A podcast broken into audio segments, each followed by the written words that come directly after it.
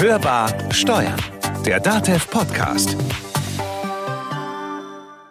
Manchmal tragen sie unverständliche Namen, manchmal sind die Bezeichnungen filmreif. Ob Cum-Cum, Cum-Ex oder Goldfinger, bei all diesen Modellen geht es um besonders ausgefuchste Maschen, den Staat auszutricksen. Steuergestaltungen heißen diese Schlupflöcher. Ziemlich verharmlosend, wenn man sich überlegt, wie viel Geld dem Fiskus durch die Lappen geht. Gerichte müssen nun klären, ob dabei bloß Gesetzeslücken geschickt ausgenutzt wurden oder ob die Beteiligten illegal gehandelt haben. So läuft seit Mitte November der erste Prozess rund um das Goldfinger-Modell vor dem Landgericht Augsburg. Bei diesem Steuermodell haben deutsche Unternehmen über ausländische Firmen mit Gold gehandelt. Verluste aus diesen Geschäften wurden dann als Betriebsausgaben geltend gemacht. Mehr als eine Milliarde Euro hat der Staat so an Steuereinnahmen verloren. Solche Steuergestaltung will die EU nicht länger zulassen. Daher gibt es jetzt eine neue Richtlinie, die zum Jahreswechsel von allen Mitgliedstaaten zum Gesetz gemacht werden muss. Genau diese Mitteilungspflicht für grenzüberschreitende Steuergestaltungen ist heute Thema bei uns an der Hörbar Steuern. Dazu begrüße ich Sie ganz herzlich. Mein Name ist Konstanze Elter.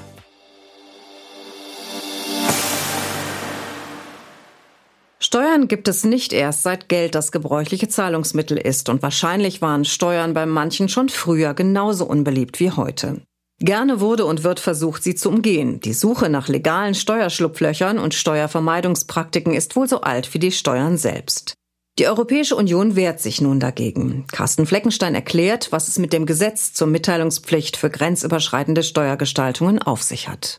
Nach Steuertricks und Skandalen wie Cumex oder Goldfinger kommt in Deutschland zum 1. Juli 2020 die Konsequenz. Die EU-Richtlinie DAC 6 wird in nationales Recht umgesetzt. Demnach besteht künftig eine Mitteilungspflicht bei grenzüberschreitender Steuergestaltung. Der Gesetzgeber will auf diese Weise Steuervermeidungspraktiken rechtzeitig erkennen und damit Steuerschlupflöcher stopfen. Ein Ziel, das im Interesse aller Mitgliedstaaten der Europäischen Union liegt. Die Pflicht zur Meldung, so der Gesetzentwurf, hat der sogenannte Intermediär. Damit ist keine bestimmte Berufsgruppe gemeint. Ein Intermediär ist jeder, der eine grenzüberschreitende Steuergestaltung für Dritte konzipiert, vermarktet und organisiert oder beispielsweise die Umsetzung durch Dritte verwaltet. Intermediäre können Steuerberater und Rechtsanwälte, aber auch Vermögensverwalter sein. Der Intermediär muss die Steuergestaltung dem Bundeszentralamt für Steuern elektronisch mitteilen. Dafür wird es einen amtlich vorgeschriebenen Datensatz geben. Mitgeteilt werden muss die Steuergestaltung innerhalb von 30 Tagen. Die Frist beginnt entweder ab dem Tag, ab dem die Gestaltung zur Umsetzung bereitgestellt wird, oder ab dem Tag, an dem sie umsetzungsbereit ist. Doch keine Regel ohne Ausnahme. Ein Intermediär kann von der Meldepflicht befreit werden, wenn er einer gesetzlichen Verschwiegenheitsverpflichtung unterliegt. Das kann zum Beispiel auf Steuerberater zutreffen. Liegt dieser Fall vor, muss der Nutzer selbst die Steuergestaltung mitteilen. Doch auch von der Ausnahme gibt es eine Ausnahme. Das deutsche Gesetz sieht vor, dass der Steuerberater seinen Mandanten schriftlich darauf hinweisen muss, dass er die Möglichkeit hat, ihn von der Verschwiegenheitsverpflichtung zu entbinden. Wird nicht gemeldet, ist die Mitteilung unvollständig oder kommt sie zu spät, kann es für alle Beteiligten teuer werden. Der Gesetzentwurf der Bundesregierung sieht ein Bußgeld von bis zu 25.000 Euro vor. Dies betrifft nur Steuergestaltungen, die nach dem 30. Juni 2020 umsetzungsbereit sind. Aber Achtung, das gilt nur für Deutschland. Bei grenzüberschreitenden Steuergestaltungen sind mindestens zwei Staaten involviert. Das bedeutet, auch aus anderen Ländern können noch Bußgeldforderungen kommen. Schon jetzt hat das Bundesfinanzministerium eine Taskforce gegen Steuergestaltungen eingesetzt, gewissermaßen als Frühwarnsystem der Finanzverwaltung. Was das neue Gesetzesvorhaben im Kampf gegen halblegale Steuerpraktiken bringen kann und was nicht, darüber hat mein Kollege Robert Brütting auf dem Deutschen Steuerberatertag in Berlin mit dem Präsidenten der Bundessteuerberaterkammer Hartmut Schwab gesprochen. Hörbar im Gespräch. Was bedeutet die Richtlinie nun für Intermediäre und die Steuerpflichtigen? Für Intermediäre und die Steuerpflichtige bedeutet dies zunächst mal einen wirklich erhöhten Bürokratieaufwand. Das kann man also sagen. Es muss letztendlich bei jeder geplanten Maßnahme, bei jeder steuerlichen Beratung geprüft werden, ob eine Meldepflicht überhaupt anfällt. Und das heißt, daran sieht man schon die Bürokratie, ob sie jetzt anfällt oder nicht. Die Prüfung muss ich letztendlich machen. Wenn ja, wenn war also das bejaht, dass eine Prüfung, dass eine, eine Meldepflicht vorherrscht, dann muss die Maßnahme dargestellt werden und zwar so dargestellt werden, dass sie auch ein Dritter nachvollziehen kann. Also ich muss es schreiben und dann muss die Vorschrift genannt werden und was wahrscheinlich das Schwierigste ist, ich muss auch den Wert einer steuerlichen Gestaltung, den Wert einer Beratung letztendlich festlegen.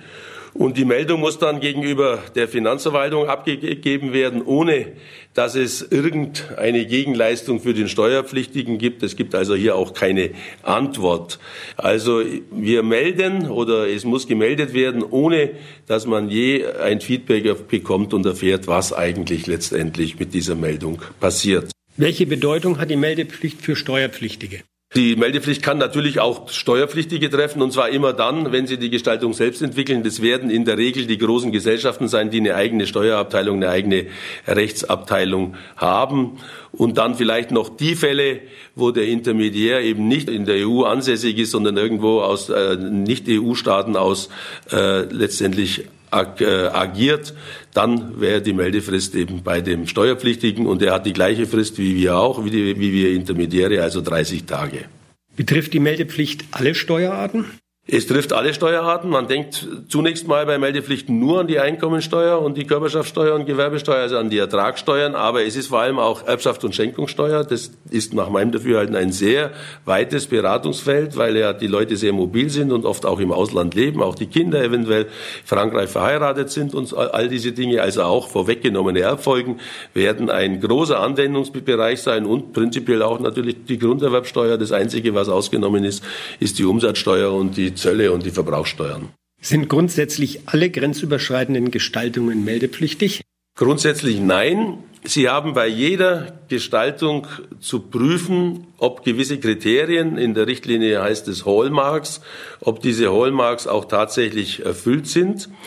Und wenn diese Kriterien erfüllt sind, dann haben Sie noch zu prüfen in einem sogenannten Main Benefit Test, so nennt man das, also einem Test, ob ein Steuervorteil überhaupt entsteht oder ob ein Hauptvorteil einer Gestaltung ein Steuervorteil ist. Und wenn dies zu bejahen ist, dann ist eben äh, eine Gestaltung meldepflichtig. Wichtig ist dabei auch noch zu sagen, dass es sich nicht nur um deutsche Steuer handelt, sondern Sie müssen den Fall insgesamt prüfen, also auch die steuerlichen Auswirkungen im EU-Ausland beachten.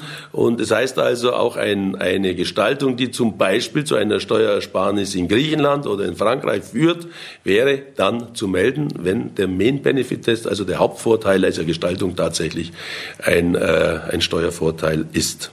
Wann liegt demnach eine meldepflichtige grenzüberschreitende Gestaltung vor?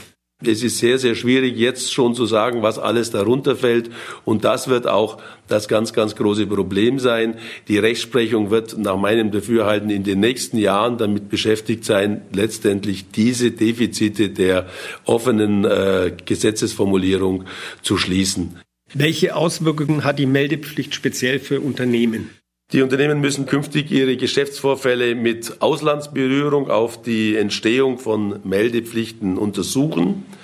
Das gilt vor allem auch für Umstrukturierungen. Also da fällt auch so was ganz Primitives drunter, wie soll ich das Darlehen, das ich meiner Tochtergesellschaft im Ausland bisher gewährt habe, umwandeln in Eigenkapital? Da muss ich dann eben immer prüfen, liegt ein, eine meldepflichtige äh, Gestaltung vor. Und aufgrund der kurzen Meldenfristen von 30 Tage müssen nach meinem Dafürhalten in jedem größeren Unternehmen unternehmensinterne Prozesse etabliert werden, damit eben meldepflichtige Steuergestaltungen rechtzeitig erkannt werden. Es betrifft ja nicht nur immer die, nur die Steuerabteilung, das kann ja auch in ganz anderen Abteilungen etwas gemacht werden, was zwar steuerliche Auswirkungen hat, aber die Steuerabteilung erst nach den 30 Tagen überhaupt erreicht. Herr Professor Schwab, Ihre persönliche Meinung, kann DAX 6 sein gestecktes Ziel erreichen?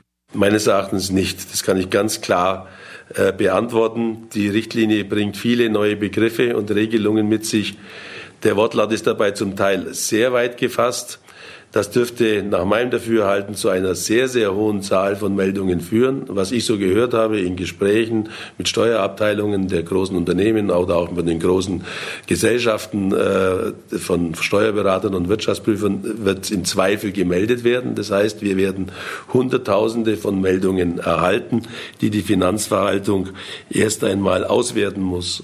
Ob dadurch die mit der Richtlinie verfolgten Ziele erreicht werden oder die gelieferten Daten durch die Finanzbehörden überhaupt sinnvoll ausgewertet und verwendet werden können, erscheint mir mehr als fraglich.